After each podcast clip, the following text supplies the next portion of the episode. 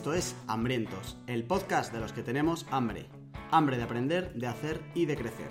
Y hoy concretamente, hambre de, hablar con Álvaro Bilbao. Si te rugen las tripas, adelante. Estás en tu casa.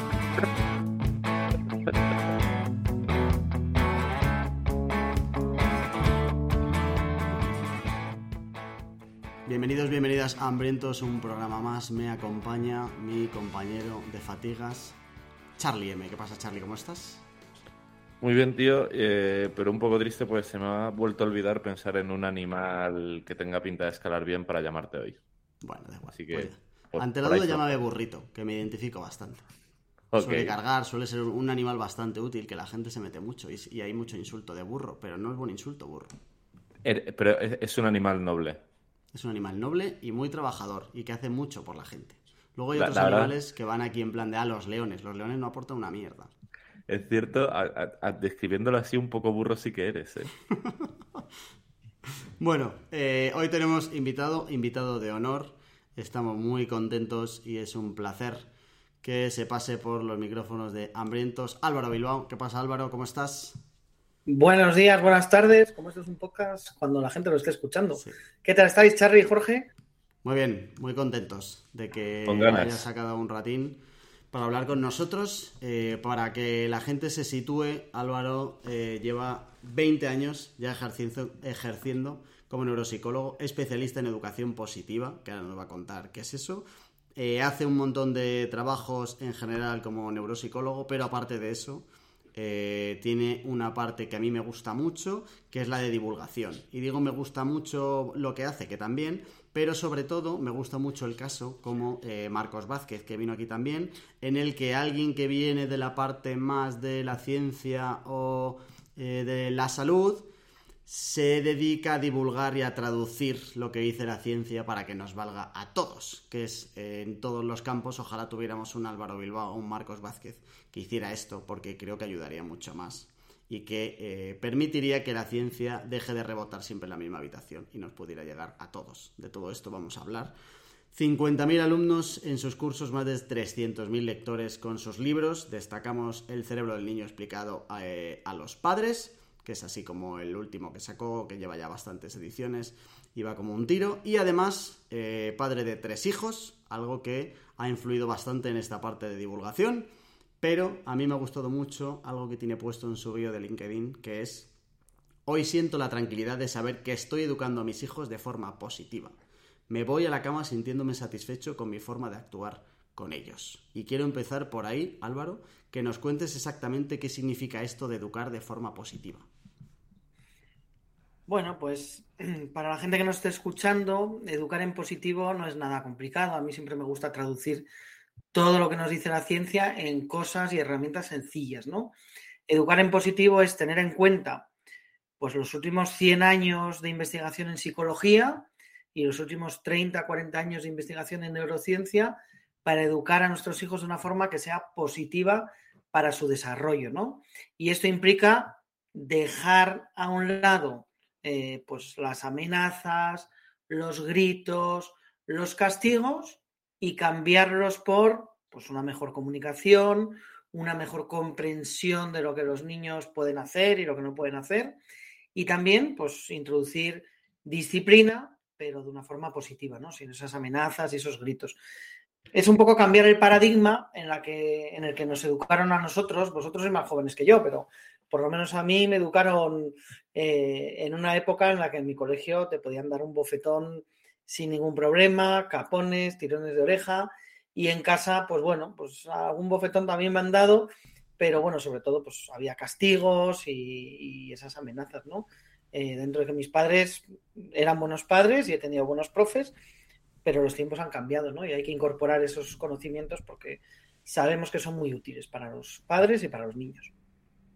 Oye, justo por esto te quiero preguntar una cosa que a mí me da últimamente muchas vueltas a la cabeza porque mm, todo lo que tiene que ver con psicología y con creación de hábitos y demás me interesa mucho y para la modificación de la conducta los clásicos son las recompensas y los castigos.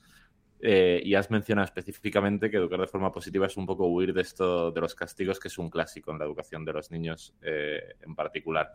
Eh, ¿es, ¿es una mala práctica porque no es efectiva o, es, o no es demasiado efectiva y encima es contraproducente por otros aspectos? ¿Sabes lo que quiero decir? Sí, pues mira, mucha gente, ¿no? Hoy en día hay corrientes de educación que podríamos decir que son más radicales o que se van un poco más al extremo de lo que me puedo ir yo, ¿no? Y, que se meten mucho con los psicólogos conductistas. Normalmente estas corrientes pues son de, personas que no han estudiado psicología, que son, pues no sé, pues padres, una madre que tiene un podcast o un poco, un podcast no, un, blog o lo que sea, ¿no? Eh, y a mí lo que me gusta explicar un poco es que los que descubrieron que los castigos no eran muy eficaces fueron los psicólogos conductistas, ¿no? Fueron los que vieron que aunque a corto plazo eh, en las ratas, en los animales, pues se vieran efectos de que aprendían a no hacer ciertas cosas, lo que sí que sabemos es que estos animales aprenden mucho más rápido con otras estrategias, no repiten los errores, pero es que además cuando se ha trasladado a los humanos, eh, lo que hemos visto es que se aprende muy poco, los efectos son solo a corto plazo y tiene muchos efectos adversos, ¿no? Sobre todo en la autoestima, la seguridad, el vínculo con los padres, etcétera, ¿no? No quiere decir que no haya que poner consecuencias, que no haya que tener firmeza, etcétera, porque eso es un error muy habitual. Pero si queremos que un niño aprenda, la mejor estrategia es evitar esos castigos y ganárnoslo de otra manera, explicarle las cosas de otra manera y también crear hábitos, como, como decías tú al principio, ¿no? Que los hábitos no tienen por qué ver con, premios y castigos necesariamente. Y, oye, eh, ¿cuál es la diferencia entre un castigo y una... No, estoy seguro cómo lo has llamado, creo que es consecuencia. Eso. Eso está muy bien, eso es como de, educar en positivo avanzado y lo preguntan muchos padres. Vale. Una diferencia fundamental, fundamental es que la consecuencia siempre es explícita. ¿Esto qué quiere decir? Que el niño lo sabe de antemano. ¿Esto qué, implicación tiene? Pues que si tú a un chaval, un niño, ¿no? Que ha pintado la pared, le castigas porque ha pintado la pared, el chaval, el niño se va a poner a llorar, se va a enrabitar, etcétera. Si a un adolescente, que por ejemplo algún día hace pellas de clase, ¿no? Tú le dejas castigado dos fines de semana, el chaval se va a cabrear, tal, no sé qué. Ahora bien, si eso está hablado de antemano y hay una consecuencia. Oye, si no vas a clase, esta puede ser la consecuencia, esta es la sanción, etcétera. Y hay que diferenciar un poco del cole, casa, etcétera, en cuanto a las sanciones. Eh, ahí el chaval, el adolescente, no va a flipar, va a entender que es una cosa que se ha acordado previamente y por lo tanto, bueno, pues lo va a aceptar mucho mejor, ¿no? Eh, aún así, ese tipo de consecuencias intentamos evitarlas en la mayor parte de los casos. Pero claro, en un instituto en un sitio donde hay miles de niños, pues tampoco se puede hacer todo al 100% bien, ¿no? Pero siempre explicando las cosas antes de tiempo, estamos avanzando del castigo hacia la norma y la consecuencia, aunque hay más cositas, ¿eh? Pero bueno, eso será una, importante, ¿no? Otra cosa importante, por ejemplo, eh, pues que sea consensuado. Eh, por ejemplo, las normas que tenemos del código de circulación, el hecho de que te quiten puntos en el carnet de conducir, etcétera, es una cosa que está consensuada.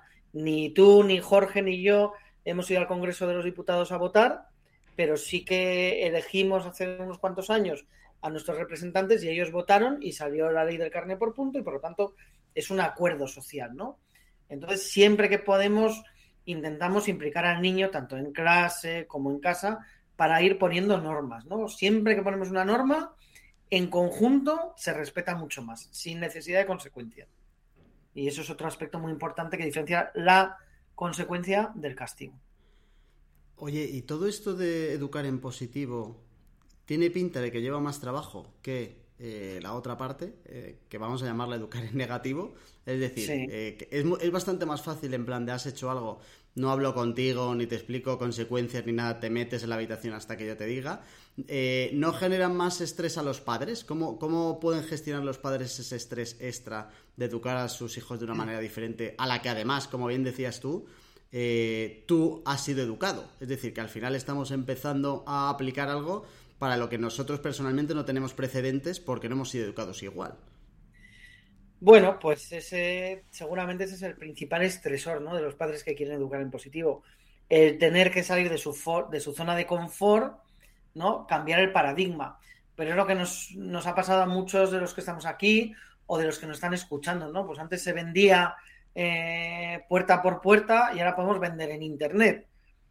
¿Es más costoso vender en Internet que llamar a una puerta? Pues sí, porque claro, llamar a una puerta, sales de casa con tu producto, llamas a la puerta y ya estás empezando a vender desde el primer momento. Para vender por Internet, oye, tienes que montar una web, tienes que hacer un proceso de marketing, digitalizar tu producto, etcétera, pero una vez has hecho todo ese esfuerzo, todo es más fácil.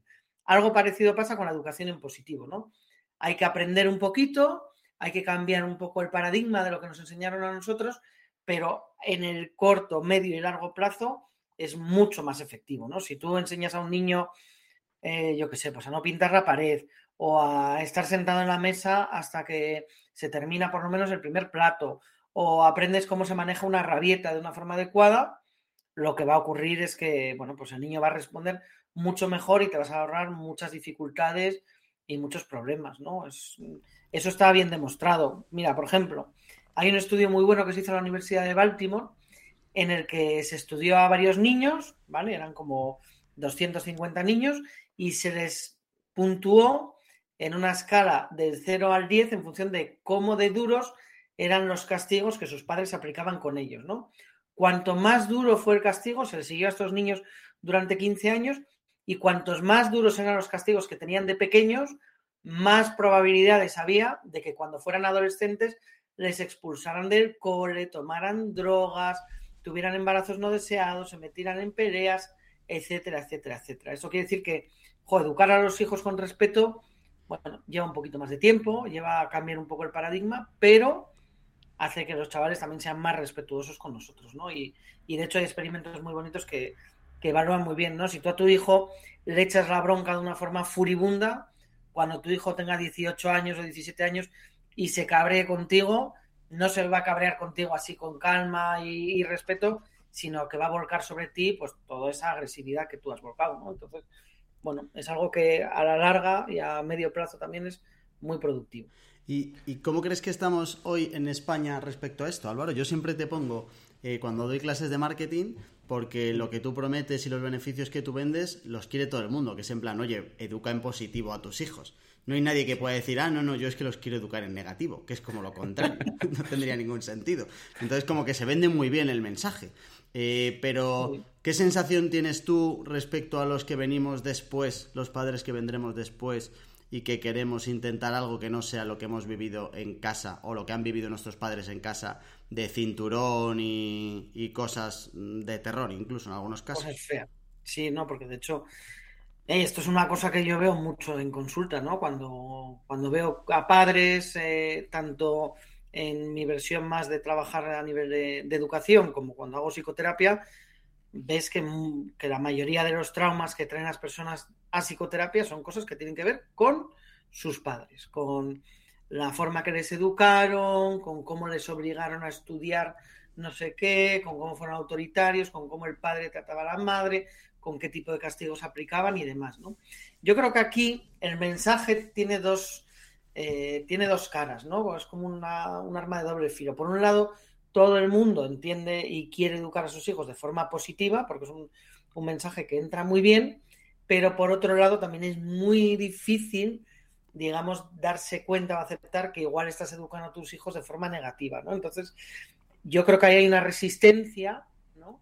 Que es la resistencia de la culpabilidad, que, bueno, pues también hay que ir desmontando poco a poco, ¿no? En el sentido de, oye, no te avergüences porque de vez en cuando se te escape un grito, todos estamos en el mismo camino, eh, a todos nos pasa de vez en cuando, pero, oye, si te pasa esto con mucha frecuencia, puedes cambiar, puedes mejorar, ¿no? Y va a ser muy positivo para ti y para tus hijos no sé si en España estamos mejor o peor que, en muchos otros países, ¿no? Por ejemplo, en Estados Unidos, que es donde nace la disciplina positiva, ahí la conciencia del trato al niño es muy bajita, el tema de los castigos, los azotes, es una cosa que, que dentro de las casas puede estar mejor visto que aquí, o por ejemplo, ahí es un tabú meterte al niño en la cama para dormirlo, cosa que aquí, bueno, pues es una cosa que cada vez es más frecuente, eh, los castigos están más a la orden del día, en otros países como Finlandia, Noruega, Dinamarca, Holanda, la educación en positivo es básicamente la forma de educar en el día a día y, por ejemplo, en Iberoamérica todavía están un poquito por detrás de nosotros en muchos sentidos con el tema de los castigos y los castigos físicos que muchas familias me cuentan que son muy frecuentes, ¿no? Y mm, oye, eh, yo no, yo no soy padre y como que en mi entorno eh, justo estamos en la edad de que están empezando a, ver bebés y tal, pero bueno, como que todavía no se han metido de lleno en la parte más de educar, pues son muy pequeños. Pero lo que sí que hay en mi entorno mucho, mucho, mucho es profesores. Y eh, que entiendo que algo de similitud habrá hasta cierto punto. Y como que en general hay un poco la concepción de eh, eh, los chicos en muchos aspectos son como el enemigo. Están, o sea, sus intereses están muy contrapuestos a los míos. Yo quiero que estudien y que aprendan tal, y ellos en general quieren cachondeo, etc. etc. Eh, ¿Cómo se puede gestionar esto de educar en positivo? Que efectivamente suena muy bien, con cómo gestionas eso con ser una figura de cierta autoridad, porque entiendo que necesitas cierta autoridad para que no te tomen por el pito del sereno, ¿no? Hmm. Efectivamente, sí, sí. Mira, pues esto depende un poquito de en qué nivel escolar, si estamos en el ciclo de infantil, primaria, secundaria, y qué, bueno, pues un poco el entorno que tengamos en la clase, ¿no? Si tenemos eh, chavales que son pues buenos estudiantes o que tienen, bueno, pues digamos una educación positiva en su casa, siempre va a ser más fácil ir introduciendo la educación en positivo. Sin embargo, si son chavales bueno, pues que tienen poco apego, si trabajamos con muchos eh, chicos y chicas que, por ejemplo, pueden venir de la inmigración, es decir, que están fuera de su entorno, eh, bueno, ¿no? Pues ahí es un poquito más difícil, ¿no? Pero yo siempre que hago formación para profesores, les explico que la primera parte de la educación en positivo es crear vínculo con los niños, es decir, que es muy importante, oye, que hagan sus dinámicas, que se conozcan bien, que el niño o el chaval se sienta en un entorno seguro y una vez que sabemos eso, la segunda parte son las normas y la disciplina, ¿no? Entonces eso es fundamental, que dentro de una aula haya disciplina, que haya normas y que el profe pues sea una figura que tenga el respeto de los alumnos y ese respeto se consigue de muchas maneras, ¿no? Preocupándose de cada uno de los alumnos, se consigue también siendo consecuente con lo que estamos diciendo, siendo una persona que cumple lo que, lo que va diciendo y también creando unas normas y haciéndolas cumplir. Es algo difícil, ¿no? Y de hecho tenemos ejemplos como César Bona, que es un profesor eh, que estuvo nominado para el Global Prize Teacher, que sería como el premio Nobel de, los profesores, que siempre ha trabajado en entornos muy desfavorecidos, pero con ciertas dinámicas, pues es capaz de hacerse con los alumnos y, bueno, y, conseguir que todos ellos eh, pues respeten al profesor, que se apliquen, etcétera, ¿no? Pero es verdad que es difícil, ¿no? Y además hay entornos que puedes tener 20 alumnos y ser fácil y de repente estás en una clase con 32 y con un nivel académico muy bajo y efectivamente puede ser un terreno hostil para el profesor. Mm. Y en esta parte de la educación, eh, Álvaro, ¿qué crees que falta tú en las escuelas eh, para educar a los niños? Porque al final siempre hay dos partes, uno lo que puedes hacer en casa pero claro, hay una parte muy importante donde los niños pasan un montón de tiempo, que es en las escuelas. ¿Cómo ves tú eh, las escuelas en España ahora mismo? ¿Y, cuánto de esto crees que hay de, educación en positivo?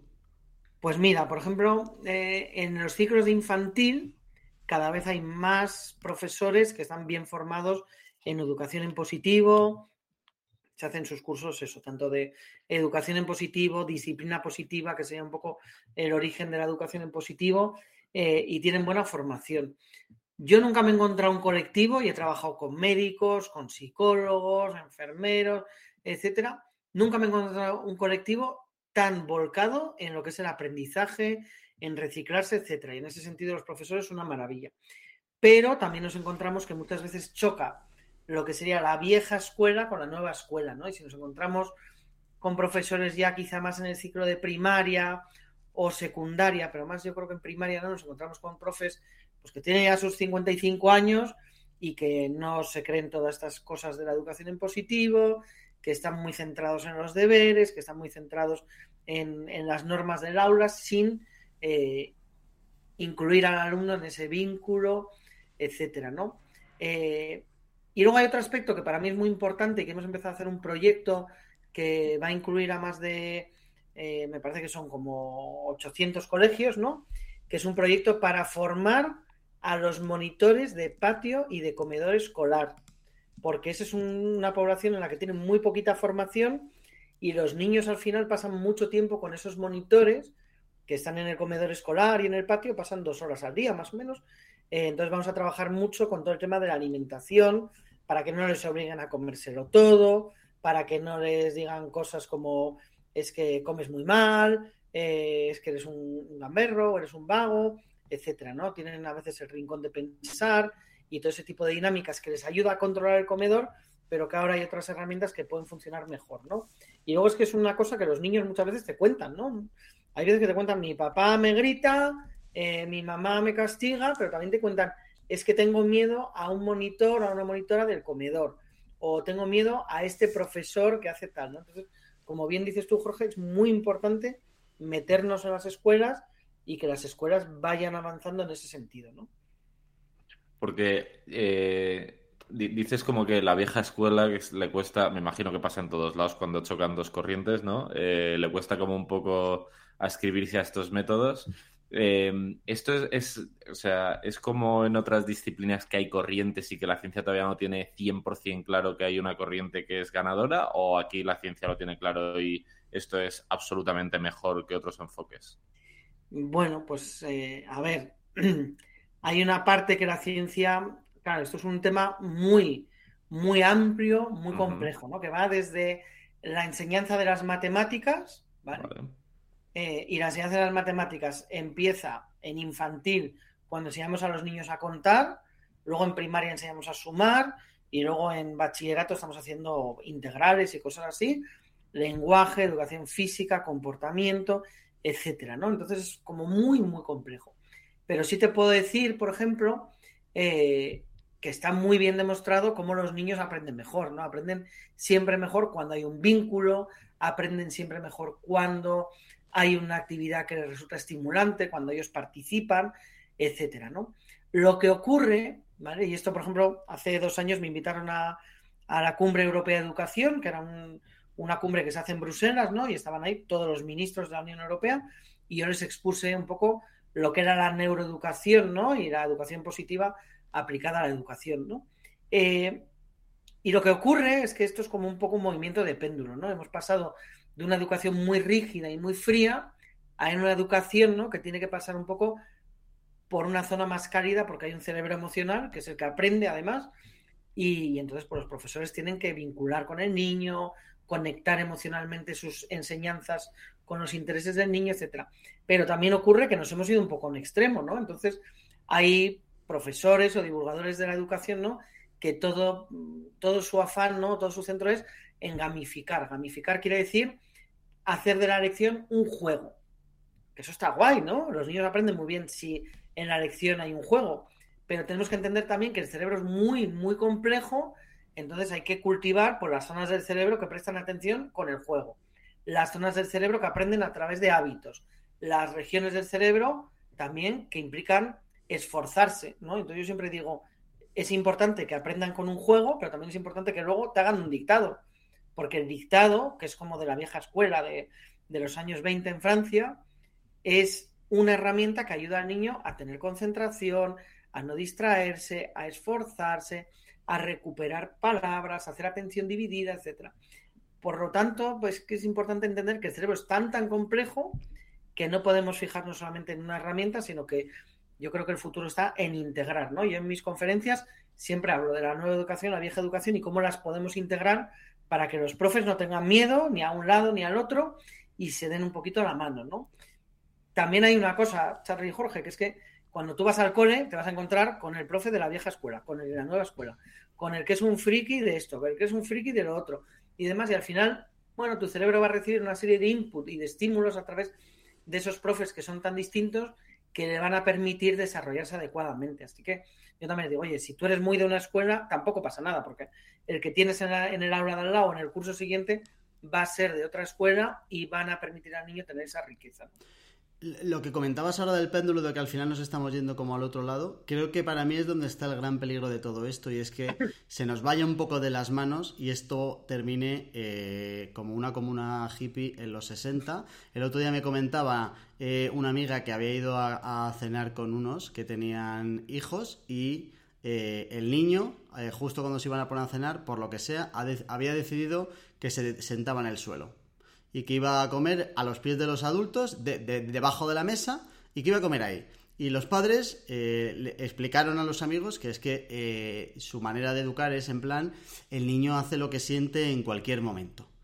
A lo mejor se nos puede ir un poco de las manos esto y pasemos de disciplina positiva a disciplina arcoiris y ese niño pueda tener problemas cuando crezca un poco y diga, anda, pero que sí que tengo barreras que no puedo hacer lo que me da la gana como me habían dicho mis padres, porque al final va a llegar un momento donde el niño se vaya a acercar a una realidad que puede estar muy lejos de comer donde le da la gana cuando le da la gana, ¿no? Efectivamente. Y de hecho, yo diría que el 50% de los casos que veo en la consulta son de padres que, bueno, pues se ponen muy brutos, eh, van muy con el castigo por delante, etcétera, y no, no crean ese vínculo. Y el otro 50% son de los que se pasan de ingenuos, ¿no? Igual creen a pies juntillas o tienen una idea romántica de la educación en positivo y acaba siendo una educación arcoíris, como decías tú, ¿no? Eh, niños que, padres que dejan al niño que se despierte cuando quiera, pero claro, tiene que llegar una hora al cole y el niño no se despierta, no se despierta, no se despierta y al final a las 10, 9 menos 5 acaban gritando, tal, no sé qué es. El principal peligro de lo que comentas, ¿no? Es que llega un momento siempre en el que el padre o la madre dice, esto no puede ser así este niño no respeta normas, este niño eh, no puede andar por el restaurante haciendo lo que le da la gana, este niño no llega al cole, este niño nos está mandando, etcétera. Entonces empiezan a poner normas, pero ya tiene un nivel de hartazgo, de enfado, de frustración, que suele acabar la cosa muy mal. Y yo creo que los casos más graves que he visto son casos de padres que estaban enamorados, enamorados y enamoradas de la educación en positivo, eh, de la crianza con apego, todo eso todo mal entendido, mal interpretado, ¿no? Por eso yo hago mucho hincapié en, oye, amor y límites. Y es importante que haya un apego, pero también un respeto. Y es importante eh, que no negocies todo con tus hijos, sino que también tienes que poner normas. Y, bueno, hay padres que lo entienden muy bien, si vienen como de un extremo muy negativo, pero ya el padre que de por sí pues estaba un poco en el mundo arcoíris, pues hay veces que, que la divulgación que hacemos no llega a buen puerto y, acaban interpretándolo mal, ¿no? Entonces eso, eso es importante que lo evitemos. Y, en lo que comentábamos de la educación y las escuelas y tal, y esas corrientes que hay, eh, eh, ¿tienes tú detectado algunos elementos que sean muy diferenciadores entre las escuelas públicas y las escuelas privadas? Bueno, no se puede generalizar porque hay escuelas públicas maravillosas, escuelas privadas maravillosas, etcétera, ¿no?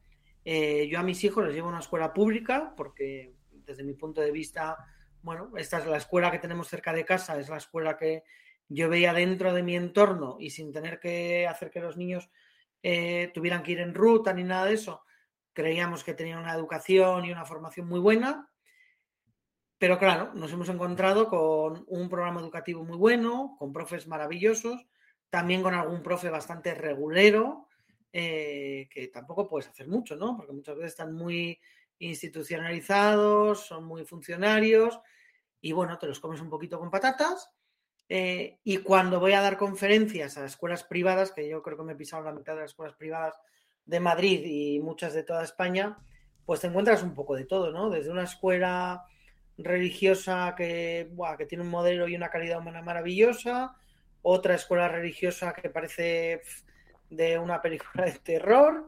Eh, y luego escuelas muy elitistas, ¿no? Que a mí no me gustan especialmente, porque para mí un valor muy importante, ¿no? Es que mis hijos vayan a una escuela donde vaya el vecino, que pueda tener un compañero que es de otro país, que acaba de llegar a España, inmigrante, eh, niños de distintas clases sociales. Nosotros tenemos aquí cerca de casa una residencia para niños tutelados, entonces nos encontramos con todo tipo de niños, niños con discapacidad, etcétera. Y hay veces que sí que me encuentro escuelas muy elitistas, ¿no? Eh, en la que, bueno, pues se pierde un poco esa calidad o esa, esa diversidad, ¿no? De, poder ver, conocer niños de distintos entornos, etcétera, ¿no? Y también cuando me vienen a consulta, pues hay veces que niños que están en escuelas muy elitistas, pues tienen padres muy elitistas, muy exigentes, eh, que esperan que sus hijos estén hablando chino, alemán e inglés, y además que sean buenos tocando el violín. Y, claro, hay niños que son, son la leche y te pueden hacer todo eso y además ser campeones de ajedrez, pero cuando el niño no cumple, digamos, genéticamente a nivel cognitivo, no es capaz de llegar a ese nivel, pues se produce un choque muy importante entre las expectativas de los padres y del entorno y la capacidad del niño que puede ser devastador para el niño. Es, son casos muy tristes. Y oye, eh, bueno, eh, justo con, lo que acabas de contar ahora me han surgido como 80 millones de preguntas. Eh, voy, con la primera. entiendo que si para ti todo el tema de diversidad es un valor en la escuela, mm. tu opinión de las escuelas que segregan por sexo no será muy positiva, que aunque cada vez es más residual, bueno, yo eh, cuando eh, iba a ir al bachiller estuve a punto de terminar en una escuela que segregaba y hasta donde sé, Jorge fue a una escuela que segregaba. O sea, que, no es algo... Pues mira, que no es algo de hace 100 años, que todavía lo hay. ¿Qué, ¿qué opinas de todo eso?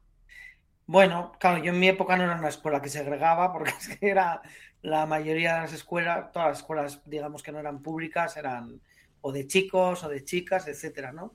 Era algo muy normal, ¿no? Y es verdad que tenemos que entender que los hijos son hijos de su tiempo también, ¿no? El hecho de que quizá nosotros hayamos ido a una escuela de chicos, eh, bueno, pues podría ser una cosa muy normal hace 25 años o 40 en mi caso, pero eh, hoy en día es algo más raro, ¿no? Eh, yo creo que el conjugar chicos y chicas es un valor muy positivo, ¿no? Para conocernos. No sé si a vosotros ha pasado, ¿no? Pero yo no tengo hermanas, eh, tengo solamente un hermano, ¿no? Y yo cuando empecé en la universidad a tener contacto con chicas, porque es que hasta la universidad, pues yo iba a una parroquia y a hacer confirmación y demás, pues eran las únicas chicas que conocía, eh, y en los Boy Scout también tenía así chicas y tal, pues la verdad es que tienes un gran desconocimiento del mundo femenino en todos los sentidos. Eh, las chicas, pues bueno, tienen otra forma de interaccionar muchas veces, a los chicos nos pueden inspirar mucha curiosidad, ¿no? Pero es que si no has tenido chicas cerca, eso yo creo que es un hándicap para, para tu vida, ¿no? Y en ese sentido, creo que es súper enriquecedor que estén juntos. Aún así, yo creo que preferiría que mis hijos fueran a un cole solo de chicos.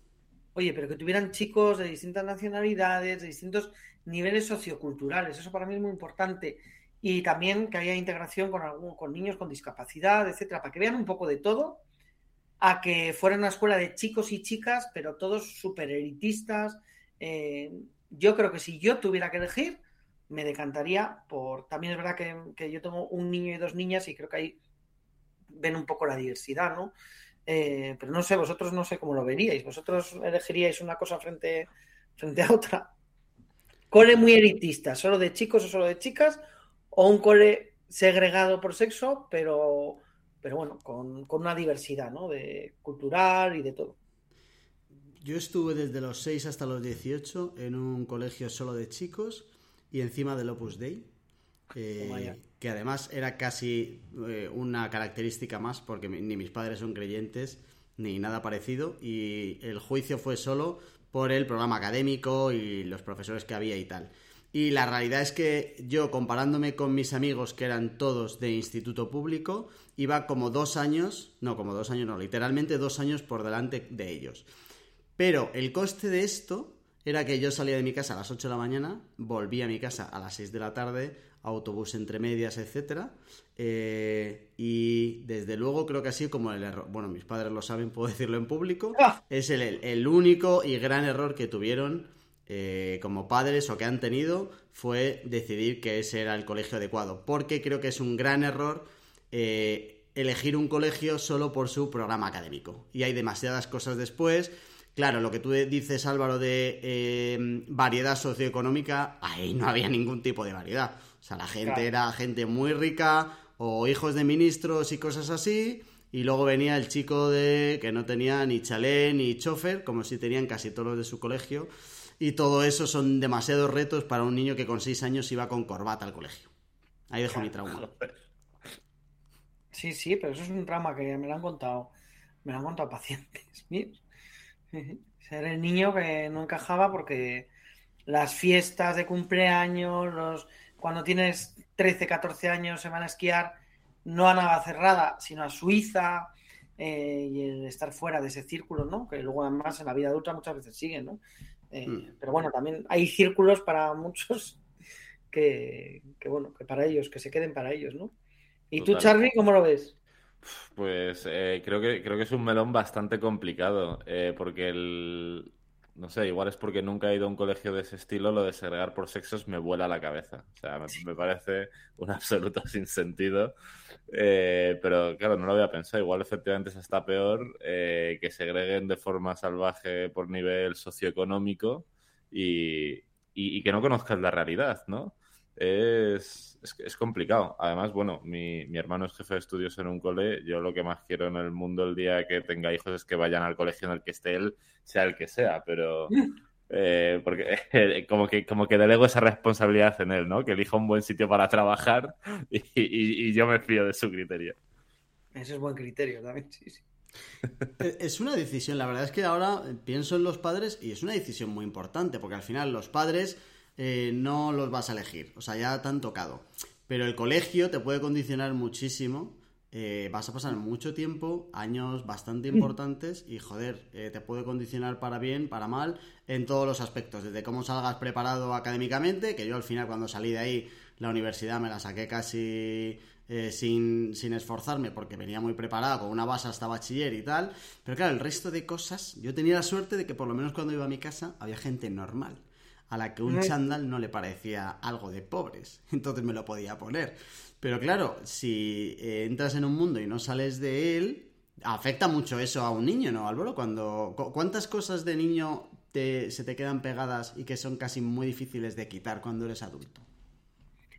Muchas, sobre todo porque estamos hablando de lo que llamamos en psicología introyectos, que son cosas que tú has visto en tu casa y que nunca te has planteado, ¿no? Si son ciertas o no, ¿no? Como por ejemplo, mm, hay que tener una casa de veraneo. Pues toma ya. Pues, eh, mi mis padres lo tienen, mis tíos los tienen, mis otros tíos lo tienen, el abuelo lo tenía, porque éramos una familia muy acomodada, ¿no? Y entonces llegas tú en el año 2022, eh, donde es muy difícil tener tu casa para vivir, eh, y tienes ese introyecto que mis padres hacían, ¿no? y esto es algo que yo veo en la consulta, ¿no? Pues con gente joven que está empezando su vida como padres, ¿no? Que tienen unos introyectos de, oye, mi hijo tiene que ir al colegio privado y mi hijo tiene que tal y mi hijo, pero digo, ¿y esto de mi hijo tiene que hacer todas estas cosas? ¿Quién lo dice? ¿Tú o quién lo dice? No, es que mis padres me llevaron, mis padres me hicieron, mis padres tenían. Digo, bueno, es que tus padres son tus padres, vivieron en otra época, era más fácil en muchos sentidos para algunas cosas, ¿no? Y ahora vivimos en otro mundo y cada padre tiene que decidir lo que quiere o lo que puede y, aceptarlo bien, ¿no? Porque no siempre, no siempre se puede, ¿no? Y, hay muchos eh, jóvenes, ¿no? Porque esto es algo muy importante.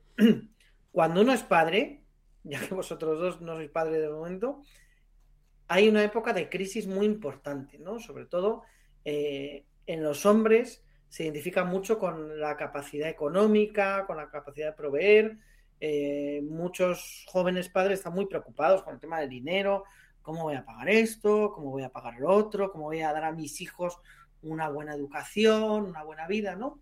Eh, y es un momento de trauma, eh, un momento difícil para muchos padres, ¿no? Y hay muchas crisis emocionales, crisis de identidad, etcétera, ¿no? Para las madres también hay crisis que van por otro lado. Pero bueno, es importante que entendamos, oye, que somos nosotros padres nuevos, vivimos una época nueva donde las cosas son distintas, para algunas cosas son más fáciles, para otras son más difíciles y tenemos que crear nuestra propia escala de valores. No solamente eso, sino que otro tema que es una movida a nivel emocional muy gorda es que los valores y esos introyectos que nosotros tenemos en nuestra casa chocan con el de la pareja.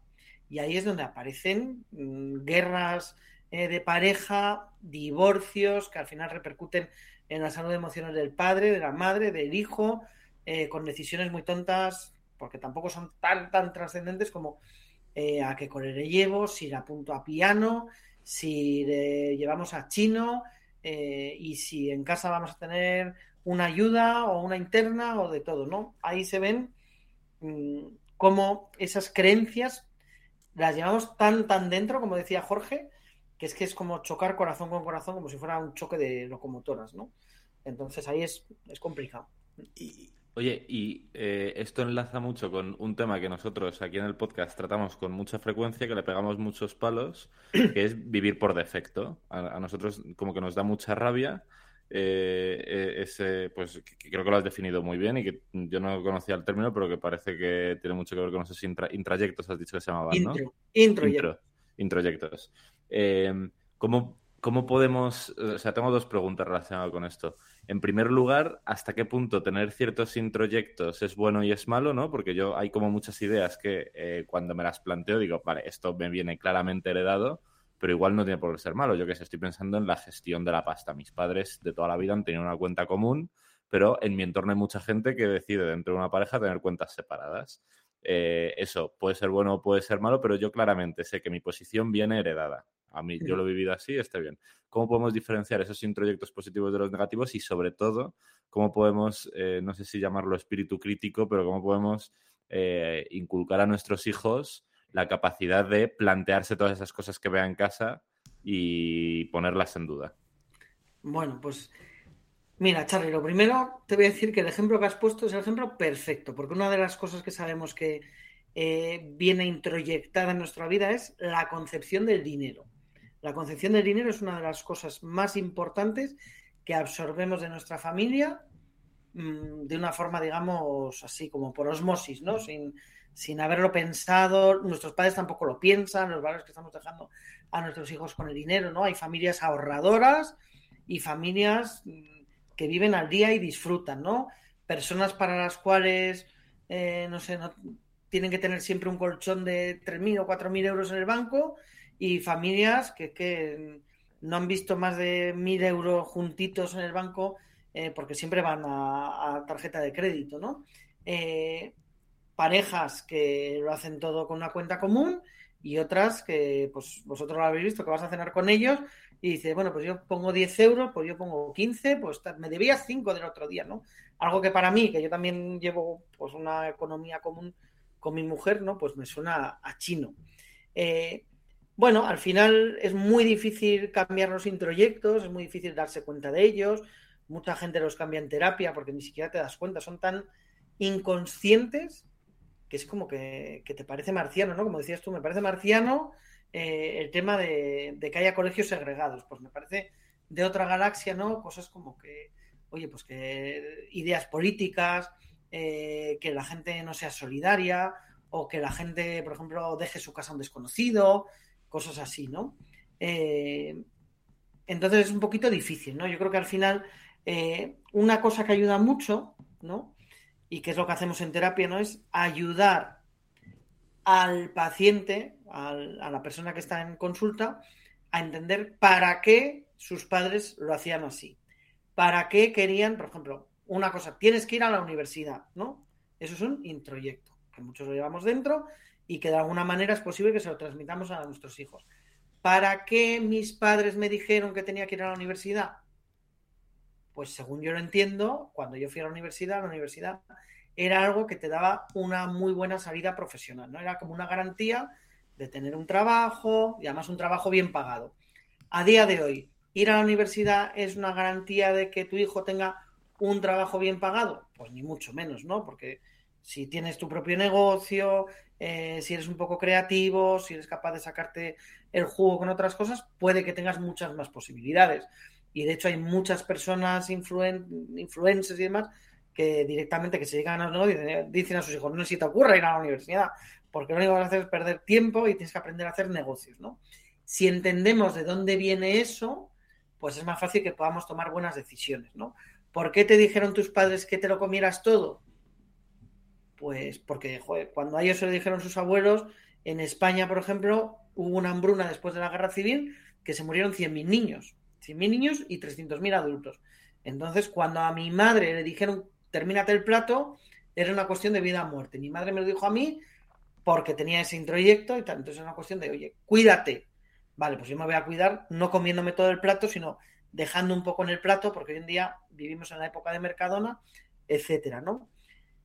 Eh, y una forma en la que podemos no transmitir esos introyectos a nuestros hijos es educando en positivo, porque cuando educamos en positivo escuchamos mucho más, eh, intentamos eh, saber la opinión de los hijos, les explicamos por qué de las cosas, les damos también más libertad en algunos puntos y también evitamos tener un lenguaje muy autoritario, ¿no? Como todo el mundo, siempre, nunca, etcétera, ¿no? Eso es una cosa que también intentamos explicar. Cuanto más, digamos, si eres un poco dialogante y, no eres tan autoritario, pues esos introyectos no van a calar tan hondo, ¿no? Aunque, aunque son hasta cierto sentido inevitables porque el cerebro tiene que entender cómo funciona el dinero, ¿no? Entonces, la única manera, como los niños no van preguntando al vecino, oye, ¿vosotros en casa cómo hacéis con el dinero?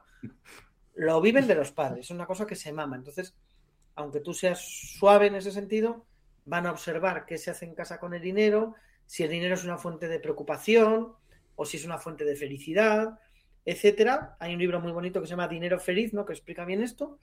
Eh, y explica muy bien todo este tema de cómo los introyectos van calando en los niños y cómo se hereda este concepto del dinero, ¿no? y de esa manera pues podemos ir, podemos ir cambiándolo, ¿no? En esto de los introyectos y lo que nos eh, traspasan los padres, a mí hay uno que me tiene bastante escamadito, que es el de la religión. Sí. Oh, vuelve a salir el del colegio de Opus, ¿eh? Querría saber em, cómo, qué decisiones debe tomar un padre eh, respecto a esto, porque lo que sí que veo normalmente es que padres religiosos mínimo tienen infancia sus hijos en, en, lo mismo, de oye, te vienes a misa conmigo, a bendecir, todo eso lo ve un niño desde pequeño en su casa. Y, y, entiendo que es algo que es heredado y que el niño se tiene que zampar, pero seguramente no es justo que se lo zampe hasta que el niño pueda empezar a decidir si quiere comerse eso o no. Pero claro, por otro lado, me pongo en alguien que sea religioso de verdad y que seguramente, si se tiene que, tiene que discutir con la pareja, esto pueda ser una línea roja, decir, oye, mi hijo va a creer en Dios exactamente igual que lo creo yo. ¿Qué, cuál, es, ¿Cuál es el camino bueno aquí? ¿Hay, hay, hay una respuesta adecuada para decidir si tu hijo tiene que decidir si va a ser religioso, porque seguramente como lo dejes decidir, va a decidir que no.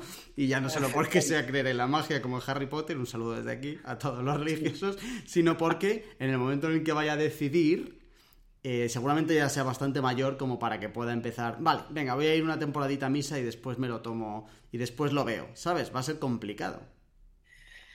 Sí, la verdad es que muy... Yo creo que recuerdo solamente un caso en el que me hayan consultado por este tema. No, no es un tema que yo lo perciba como conflictivo en las parejas. Em, a ver, yo te puedo hablar un poco por mi experiencia, por la experiencia de, de personas cercanas, ¿no? Y por lo que sé del cerebro del niño yo creo que es muy difícil que un hábito, y volvemos a los hábitos, como es ir a misa todos los domingos, se pueda desarrollar de la noche a la mañana con 15 años. El que está tomando Red Bull y Monster eh, en el chino de la esquina, pocas veces le va a surgir esa inquietud, ¿no? De ir a misa, etcétera, ¿no? Porque, entre otras cosas, yo creo que la religión tiene un sentimiento muy importante o tiene muy, un componente muy importante de comunidad, ¿no? Y para que se mantenga una creencia religiosa, eh, pues hay que ir a misa o es importante ir a misa, pero también es importante estar en grupos, ¿no? Y yo pacientes que tengo que son muy creyentes, pues van a grupos de grupos de matrimonio, grupos de pareja, grupos de vida adulta, etcétera, ¿no? Entonces, eh, yo creo que eso alimenta mucho. En ese sentido, pues yo entiendo que los padres que son religiosos y practicantes o creyentes y practicantes, pues bueno, practiquen con sus hijos, les lleven a misa, etcétera, porque es la manera de irles introduciendo, ¿no? En algo. Al final tiene sentido en el sentido de que los valores son algo que se instaura en los niños en los primeros 12 años de vida, son los más importantes, sobre todo desde los 6 hasta los 12 es la etapa clave de los valores eh, y se hacen por hábito, es decir, frecuencia e intensidad. Entonces, si tú vas a misa todo domingo, si tú bendices la mesa, si les apuntas a catequesis o a confirmación, es posible que los niños eh, desarrollen esos hábitos, ¿no? Pero bueno, también ahí es muy importante entender que pues hay una parte que es la religión, otra parte es la práctica eh, otra parte es la iglesia, etcétera, ¿no? Y por ejemplo, en mi casa nosotros, tanto mi mujer como yo, pues somos creyentes porque hemos ido a colegio de curas, porque eh, yo he ido a grupos de confirmación, catequesis, etcétera, pero no somos practicantes, ¿no? Porque llegó un momento en el que, bueno, a mí como me enseñaron el tema de la religión era mucho de, del compromiso con los pobres y con la gente que lo estaba pasando mal. Eh, y entonces, pues bueno, yo me he metido más en ese ámbito de, ayudar, siempre he estado ligado a ONGs y demás. Eh, y es verdad que la práctica de ir a misa los domingos no la, no la hacemos, pero bueno, sí que decidimos que nuestros hijos iban a ir a religión, ¿no? Es como decíamos, cada uno es hijo de su tiempo. Yo creo que en el año 2022, si ya tus hijos van a religión, ya es, ya es bastante para lo que, los tiempos que corren, ¿no? Y así yo creo que ellos van a poder decidir eh, un poquito más adelante si se quieren involucrar más o menos y veremos, ¿no? Pero, por ejemplo, no han hecho la catequesis, eh, ni, ni, han hecho la comunión. El, mayor que ya la podría haber hecho no la ha hecho. Y bueno, pues está tranquilo con ese tema y veremos un poco qué, qué va saliendo de ahí. Yo sobre esto te quiero repreguntar porque es un tema que trato mucho con Sara, mi chica. Eh, mis padres no han sido practicantes, eh, uno de mis abuelos era eh, el azote de la iglesia, no, salían por su boca más que blasfemias, eh, pero yo he ido a un colegio de monjas. Y yo en ningún momento me he considerado creyente, salvo, bueno, cuando falleció precisamente ese abuelo, el, el, azote de la iglesia, fue un momento complicado en la familia y tal, y yo como que en eh, encontré cierto refugio ahí, en la espiritualidad, más concretamente, pues te digo, yo, yo tenía más interés en creer que capacidad de hacerlo. Y eh, como que eh, siempre cuando hablo de esto con, con, Sara, con mi chica, como que nos debatimos hasta cierto punto.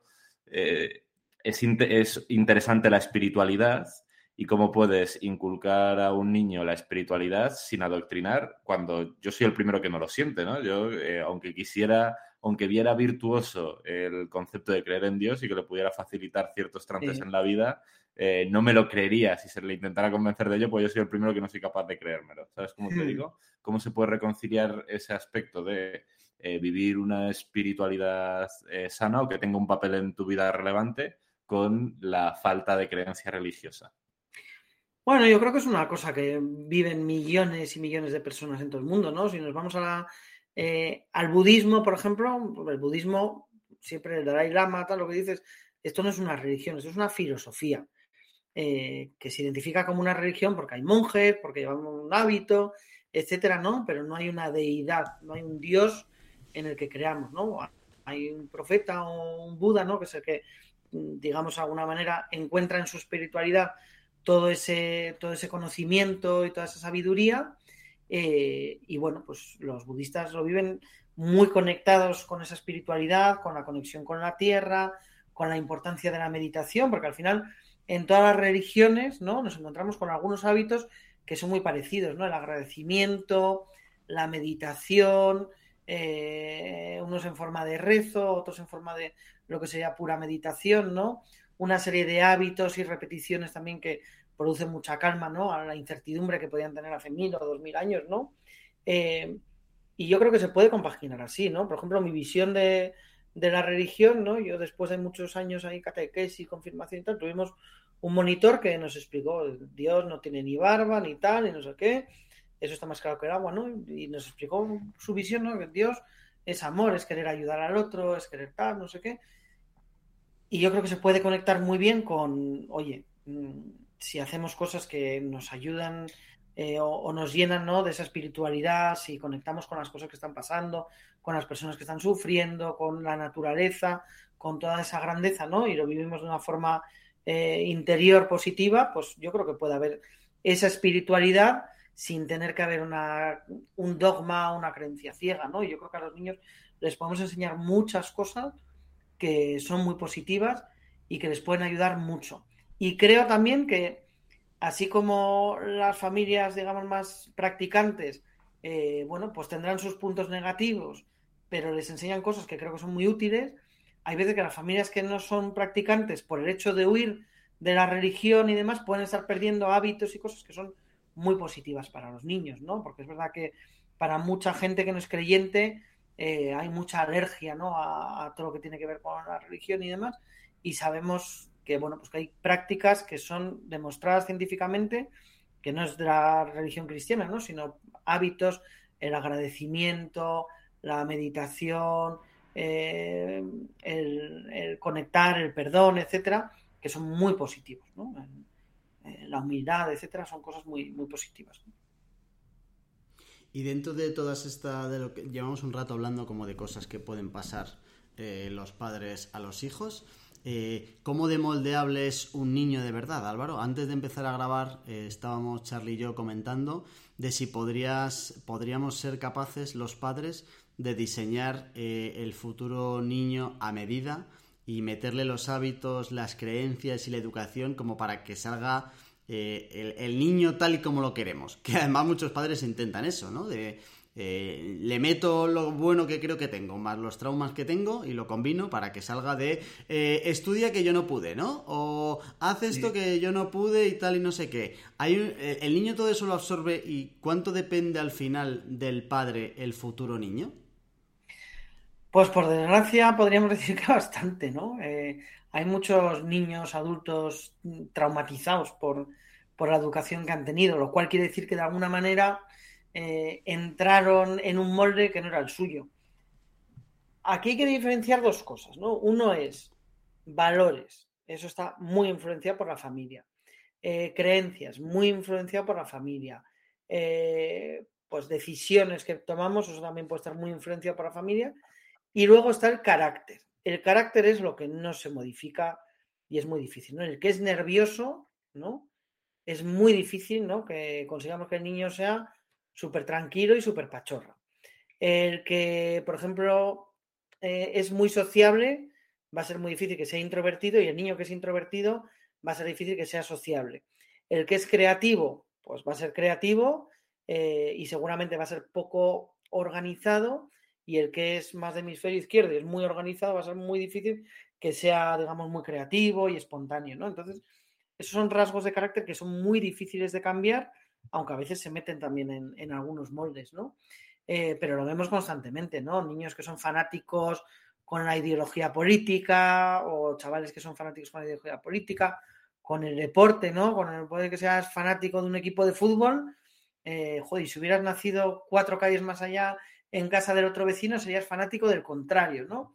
Ahí sí que vemos, por ejemplo, que los padres en ambos casos pues pueden ser padres que han inculcado el amor por el deporte, eh, pues lo que han vivido ellos igual en su infancia con, el abuelo, ¿no? De eh, el ir al campo de fútbol, etcétera, ¿no? Eh, pero sí que de alguna manera se puede, a un niño se le puede joder la vida muy fácilmente si le empezamos a meter todo tipo de exigencias, de, de requisitos, de creencias, etcétera, ¿no? Que, pues que le pueden destrozar desde tener que dar su vida por los demás y ser una persona sacrificada.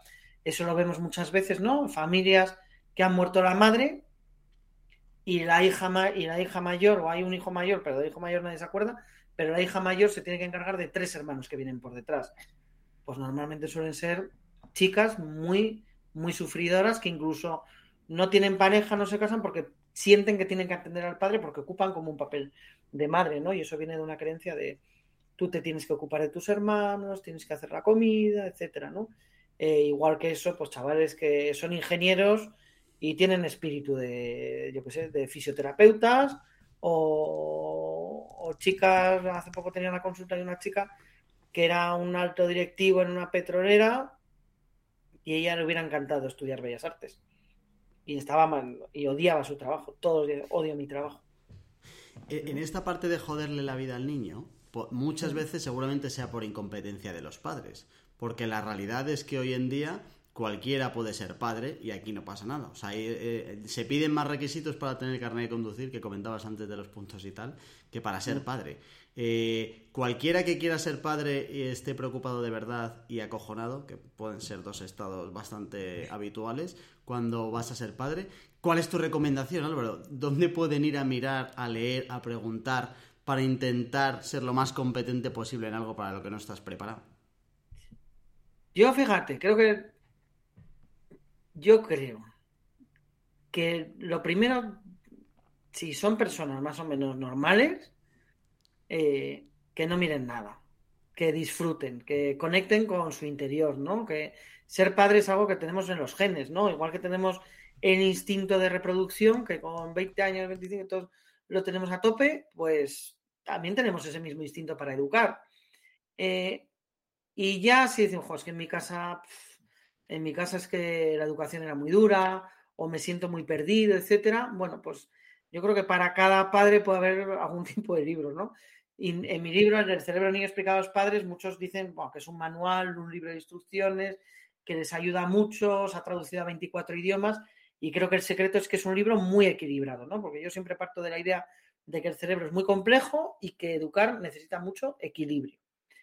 Pero luego también nos encontramos con padres que yo les diría, no te compres nunca el libro de Carlos González, porque tú ya eres un padre que estás muy centrado en la lactancia eh, y lo único que vas a aprender es como extremar o, irte al extremo de lo que tú ya haces, ¿no? Pues igual que tienes que buscar un libro que sea opuesto, ¿no? Digamos como equilibrar y leer cosas distintas. Pero yo creo que la mayoría de los mejores padres son padres que no han leído nada, que simplemente han tenido un crío, lo están educando lo mejor que pueden, si en un momento dado eh, pues ven que, oye, pierden mucho los nervios o lo que sea, se acercan a la educación en positivo, pero intentan tirar de sentido común, de, mucho cariño y de disfrutar mucho, ¿no? Y hay, hay padres que son muy ansiosos y hay que hasta desaconsejarles que lean cosas porque porque se neurotizan más todavía, ¿no? Entonces, no hay una recomendación única, ¿no? Sino que cada uno necesita una cosa distinta y, tirar mucho de, ganas de hacerlo bien, de cariño y de, de instinto y sentido común. Yo te, quiero repreguntar por esto porque, bueno, en general, como que eh, siempre que viene alguien al podcast y yo encuentro ocasión de que me ayude a, rebatir argumentos a Sara, me viene muy bien. Eh, Sara, vamos a por ti. E, eso. Eh, yo eh, con ella alguna vez discuto porque, bueno, yo creo que he tenido una infancia guay y que mis padres eh, me han educado bien y en ese aspecto estoy satisfecho, vaya. Pero yo soy una persona que tiene muchos problemas en la cabeza y yo, en cualquier tema que me meto, necesito leer muchísimo y, aprender muchísimo. Me vuelvo muy taramba porque me, me, gusta mucho, ¿no? Me lo disfruto un montón. Y cuando íbamos a tener un perro, a Sara le preocupaba de que, joder, que el perro fuera un cabrón, que mordiera los muebles en casa, que gruñera a la gente. Y yo, después de leer todo lo que cayó en mis manos sobre educar a perros, le decía que yo tenía la certeza de que el perro iba a ser más o menos bueno. Y eh, ahora con el perro, como que se ha confirmado, Sara dice que nos ha salido buena y yo creo que me lo he currado. Eh, cuando nos planteemos tener hijos, va a surgir este mismo debate. En plan, joder, imagínate que me salen unos hijos que son unos desgraciados o que, o que, no, o que no, nos la lían parda. Yo tengo la sensación de que eh, cuando llegue el momento voy a leer cada línea que se haya escrito sobre educación y paternidad y que voy a hacer un muy buen trabajo. La pregunta es, em, ¿puedes tener como la confirmación de que estás haciendo un buen trabajo como padre o depende mucho del entorno del niño que tú no controlas y de sus características, decías, ¿no? Eh, un poco genéticas de, oye, pues es más extrovertido, es más introvertido. Puede ser que tú hagas un gran trabajo y que aún así eh, tengas muchos problemas en casa o a priori no. Yo, mi respuesta así corta sería, tienes razón tú, Charlie.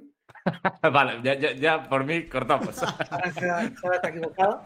Eh, yo creo, y además lo creo firmemente, que si los padres hacemos un buen trabajo, el niño va a salir muy bien. Eso sí, hay veces que hay casos que son incontrolables, ¿no? Que hay trastornos mentales que son genéticos, hay cosas que son súper genéticas eh, y, oye, y te puede pasar cualquier cosa, ¿no? Y, y, todo tiene sus riesgos, ¿no? Si tú eres un padre que das a tus hijos libertad para que jueguen en el parque, ¿qué es lo que hay que hacer? Porque es como se desarrolla la confianza, tienes el riesgo de que un día se caiga uno de un columpio, se dé un golpe en la cabeza y tenga una lesión cerebral.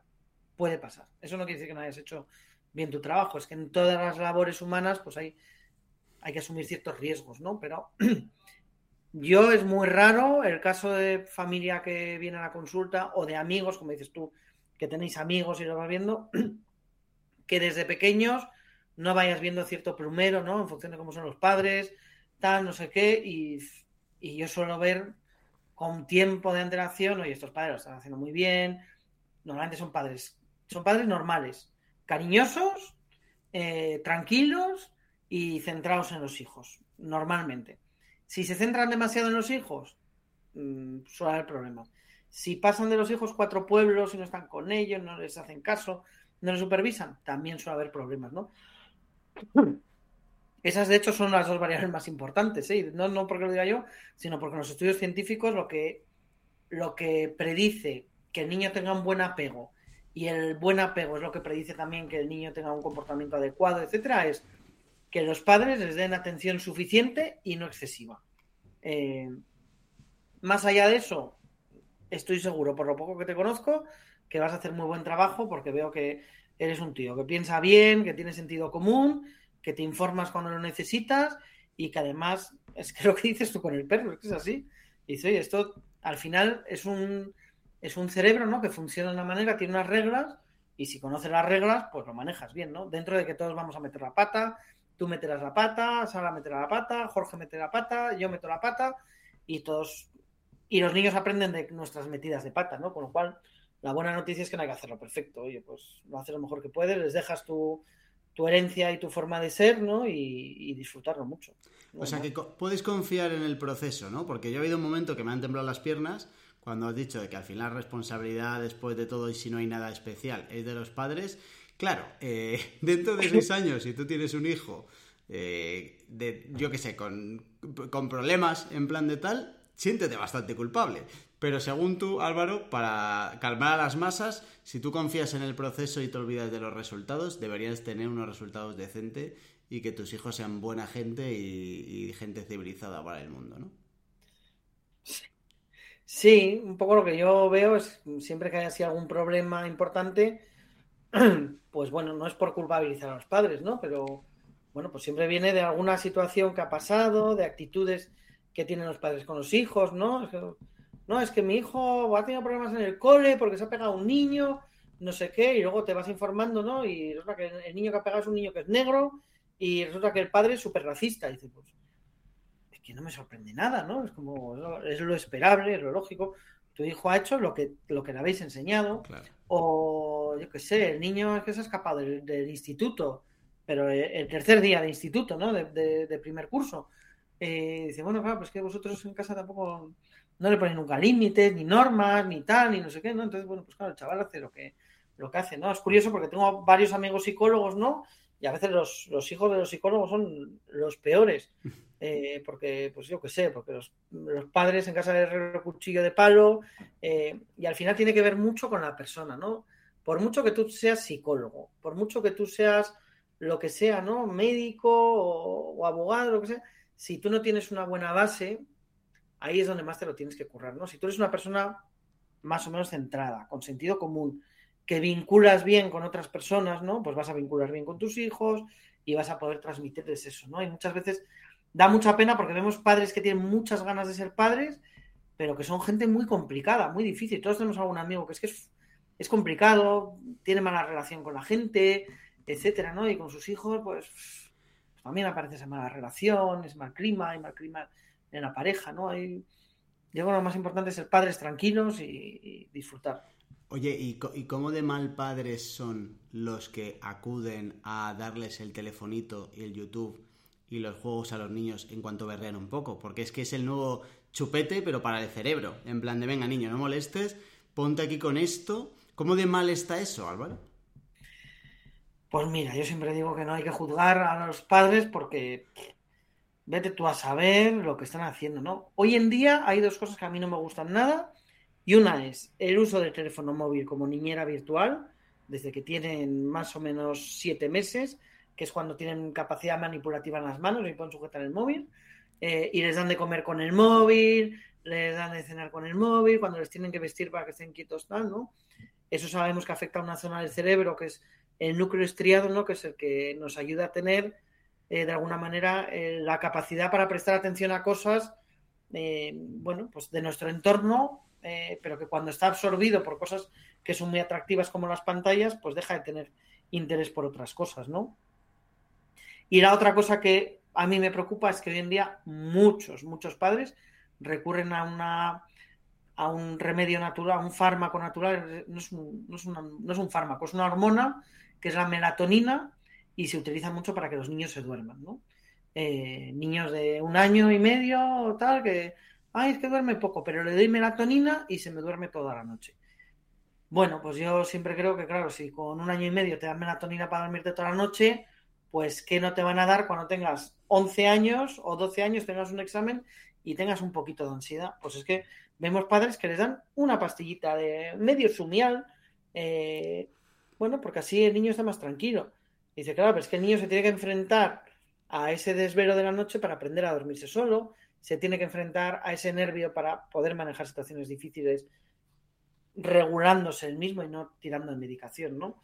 Eh, la Asociación Americana de Pediatría lo dice muy claro, hasta los dos años nada de pantallas para los niños, porque está comprobado que hay mucho riesgo. Yo siempre digo, hasta los seis años, eh, un poquito de tele y nada de pantallas interactivas no es ser buen padre ni mal padre, porque yo, por ejemplo, también les he podido dejar eh, por la mañana, que se levantaba muy temprano, que igual yo no había dormido porque la pequeña, tal, no sé qué, cogía al mayor y encendía la tele, ¿no? Y si algún día venía destrozado del hospital eh, y mi mujer no estaba en casa y tenía que hacer la cena, no sé qué, digo, media hora de tele mm, no te va a fundir el cerebro y a mí me va a salvar la tarde.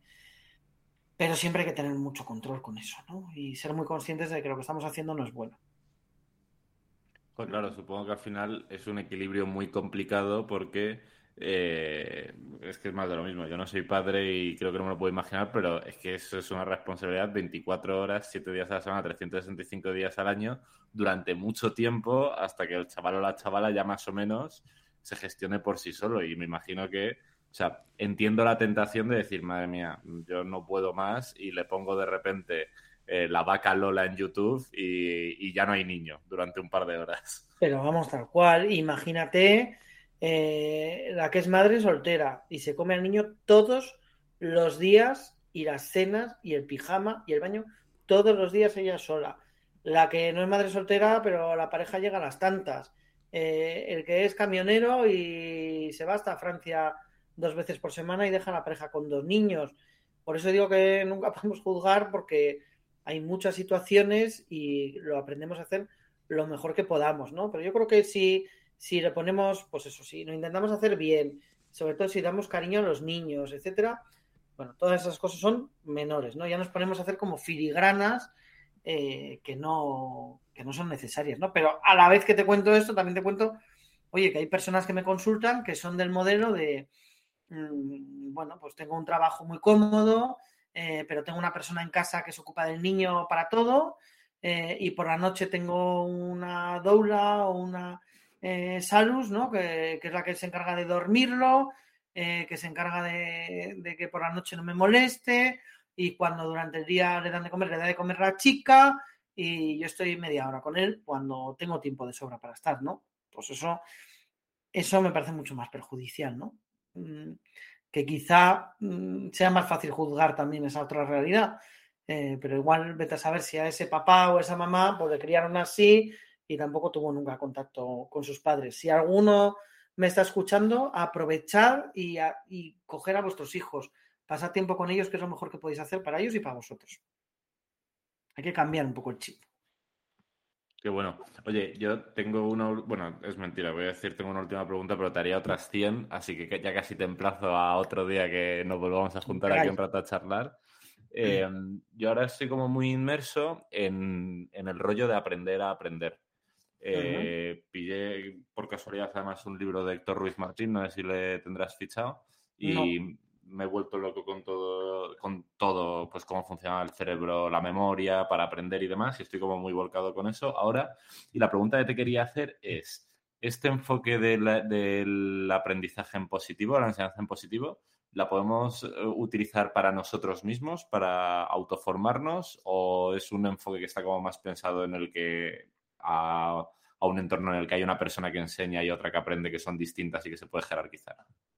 Está muy centrado en los niños, la verdad. Todo lo que es educación en positivo está centrado en niños. Luego también hay algunos modelos de disciplina positiva aplicada a la empresa, ¿no? Está muy centrado en lo que son el aprendizaje de normas sociales, que es un poco lo que, lo que a los padres nos trae loco, ¿no? Porque es una parte muy importante del desarrollo cerebral del niño, muy difícil de que los niños aprendan, ¿no? Porque antiguamente vivíamos en una tribu y, bueno, tú le enseñabas una cosa, pero el, el otro de la tribu también le marcaba límites, entonces ahora es como que dentro de la cocina tenemos que enseñar al niño cómo se tiene que comportar cuando tenga 18 años y vaya a cenar con los amigos, cuando le inviten a una fiesta, etcétera, ¿no? Antes ocurría, ahora es, se lo tenemos que explicar así como de antemano, lo tenemos que preparar, ¿no?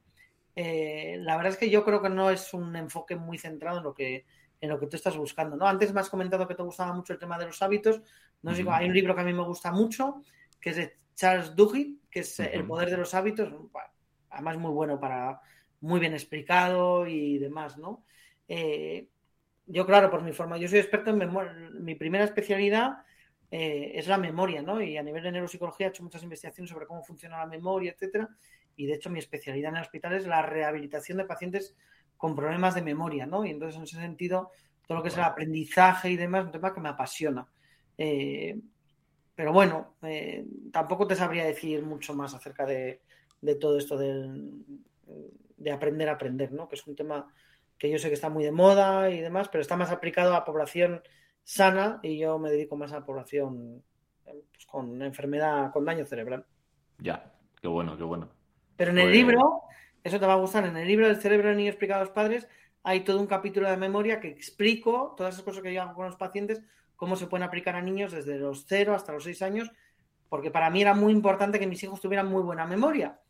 Y de hecho te puedo decir que todos los profesores del cole de mis tres hijos me dicen, oye, pero tus hijos, ¿qué memoria tienen? El primer día de clase les dices que el río que pasa por no sé dónde se llama tal, y cuando llegamos a final de curso, ¿qué? ¿cómo se llamaba el río? Dicen, no sé qué. Se quedan con todo, porque les he enseñado a estructurar muy bien la memoria y que sean buenos aprendiendo. Y una cosa muy importante que es recordar, porque la gente es muy buena aprendiendo, pero suele ser mala recordando. ¿no? Entonces yo enfoco mucho en, en que potencien la recuperación de información. Que bueno, pues dejamos el libro en las notas del programa porque yo creo que por lo menos esa parte seguro que está súper interesante. Sí. Oye Álvaro, mil gracias por pasarte por aquí. Ha sido interesante, pero muy interesante. Así que seguro que va a gustar mucho a la gente. Así que de verdad, agradecerte que nos hayas sacado un ratito para charlar. ¿eh? Pues a mí me ha encantado, chicos. La verdad es que me habéis hecho preguntas que no son las que me suelen hacer. Me ha gustado mucho porque no han sido las preguntas periodísticas, sino las preguntas de, yo creo que de dos personas que se pueden plantear a corto o medio plazo ser padres y, que tenéis el contacto ese con otros padres, con gente joven, ¿no? Que, que está en ese momento, ¿no? Así que me ha gustado mucho. Genial. Pues si te, lo, si te lo has pasado bien, eh, yo te tomo la palabra y seguro que te invitamos otro día. Muy bien, pues yo encantado. Genial. Muchísimas gracias, chicos. Gracias, Charlie, por pasarte por aquí. Tú también. Eh, nada más, hambrientos, que nos vemos en el próximo programa, que en hambrientos.es tenéis todas las notas para localizar a Álvaro, sus libros y sus cursos, recomendadísimos todos de verdad, y que nos vemos en el canal de Telegram, que seguro que hay muchas cosas aquí para seguir debatiendo. Hasta la próxima. Chao.